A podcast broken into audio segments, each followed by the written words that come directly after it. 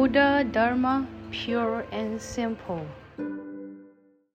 Buddha Dharma pure and simple. Prajna wisdom. With prajna wisdom, a bodhisattva joyfully gives without attaching to the notion of generosity, upholds the precepts without attaching to its form, is patient without attaching to the notion of self, is diligent without giving rise to arrogance, and practices meditation without attaching to samadhi. Prajna wisdom. Prajna wisdom is regarded as the eye of the six perfections. Just as said in the sutras, the first five perfections are like the blind, in which the sixth perfection is the guide. Thus, the importance of prajna wisdom can be seen. Is prajna wisdom sought internally or externally? Intelligence and worldly knowledge, such as science or philosophy, acquired externally, are incomparable to prajna wisdom, which comes internally. Prajna wisdom is the ability to attain inner awakening. It is to have the right view that all phenomena are dependent in origination and therefore empty in nature, thus leading to complete and perfect arising wisdom, both internally and externally. Living with prajna wisdom helps to eliminate interpersonal conflicts and enables freedom from ignorance and afflictions. Prajna wisdom is the profound and wondrous stage of awakening attained by all Buddhas. Put simply, prajna wisdom can be divided into four levels. 1. Right view, wisdom as understood by sentient beings. 2. Dependent origination, wisdom as understood by the two vehicles, Sravakas and Pratyeka Buddhas. 3. Emptiness, wisdom as attained by bodhisattvas. And 4.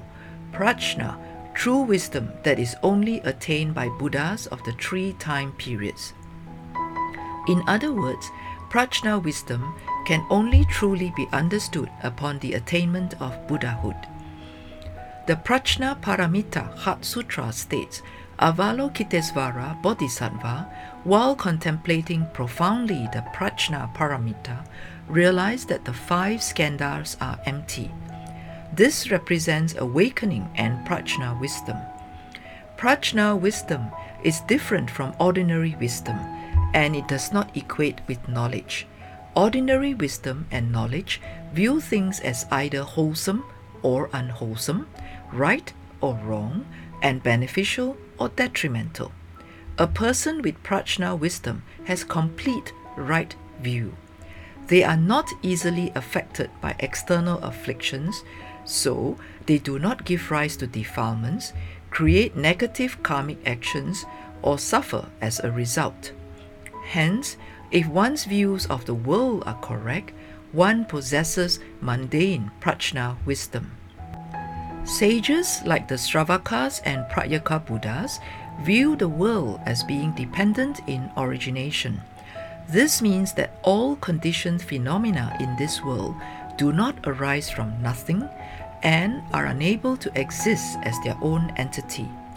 Their appearance and existence arise from a combination of various causes and conditions. Therefore, wholesome causes and conditions must be cultivated to live a happy life. One must broadly form affinities and develop them to have harmonious interpersonal relationships.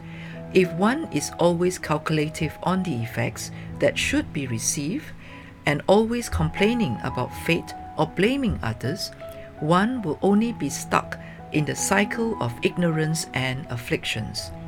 Prajna wisdom, as understood by bodhisattvas, is the concept of emptiness, one's original nature. Wondrous existence arises from true emptiness, means that only with emptiness is existence possible. Everything in the universe and in this world can come into being because of emptiness. For example, one's pockets need to be empty to carry money. One's nostrils need to be empty to breathe. One's stomach and intestines need to be empty to ensure a continued healthy life. The concept of right view, dependent origination, and emptiness are hard to grasp. It is even more difficult to understand prajna is wisdom. Indeed, what is prajna wisdom? Prajna is the complete and clear wisdom of awakening that all Buddhas attain through realizing the true form of all phenomena. Prajna is pure wisdom without discrimination, to be without deluded emotions or thoughts. Prajna is true and formless wisdom, the direct realization of intrinsic empty nature, and that there is nothing to be attained. Prajna wisdom not only leads one to thoroughly awaken to the true form of all phenomena, but rids one of all delusions. Thus, one attains liberation. More importantly, prajna wisdom is the eyes to the bodhisattva's practice of the six perfections. With prajna wisdom, a bodhisattva joyfully gives without attaching to the notion of generosity, upholds the precepts without attaching to its form, is patient without attaching to the notion of self, is diligent without giving rise to arrogance, and practices meditation without attaching to samadhi. Prajna is the guide which the other five perfections follow. Without it, the other five perfections are blind. Put differently, the first five perfections are worldly Dharma practices. Only by incorporating prajna wisdom do they become transcendental Dharma practices. For example, practicing generosity with prajna wisdom enables one to realize the emptiness of the three aspects of giving that is, giver, receiver, and what is given. Upholding the precepts with prajna wisdom allows one to benefit sentient beings. Having patience with prajna wisdom leads one to realize the patience of non arising dharmas. Being diligent with prajna wisdom empowers one to progress tirelessly. Practicing meditative concentration with prajna wisdom leads one to realize and awaken to Buddhahood. To achieve liberation through the first five perfections, one must practice with the skillful means of non attainment, in other words, prajna wisdom. Taking the practices of the six perfections as a whole, 1. The practice of generosity. Not only does one overcome greed, but it also benefits others. 2. The practice of discipline. Not only will one prevent harming oneself, but others as well. 3. The practice of patience. Not only does one overcome hatred, but it will also not harm others out of hatred. 4. The practice of diligence. Not only does one overcome indolence, but it also teaches others not to be indolent. 5. The practice of meditative concentration.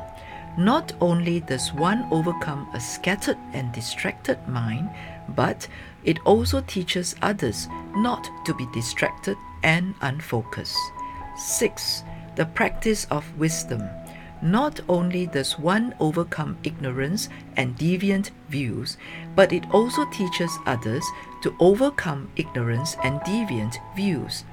The six perfections are a positive practice of bodhisattvas. The meaning behind this practice is profound, for it helps one to establish wholesome Dharma in life, to preserve a continuous enthusiasm for learning in life, and to finally reach the ultimate shore of perfection. Please tune in same time next week as we meet on air.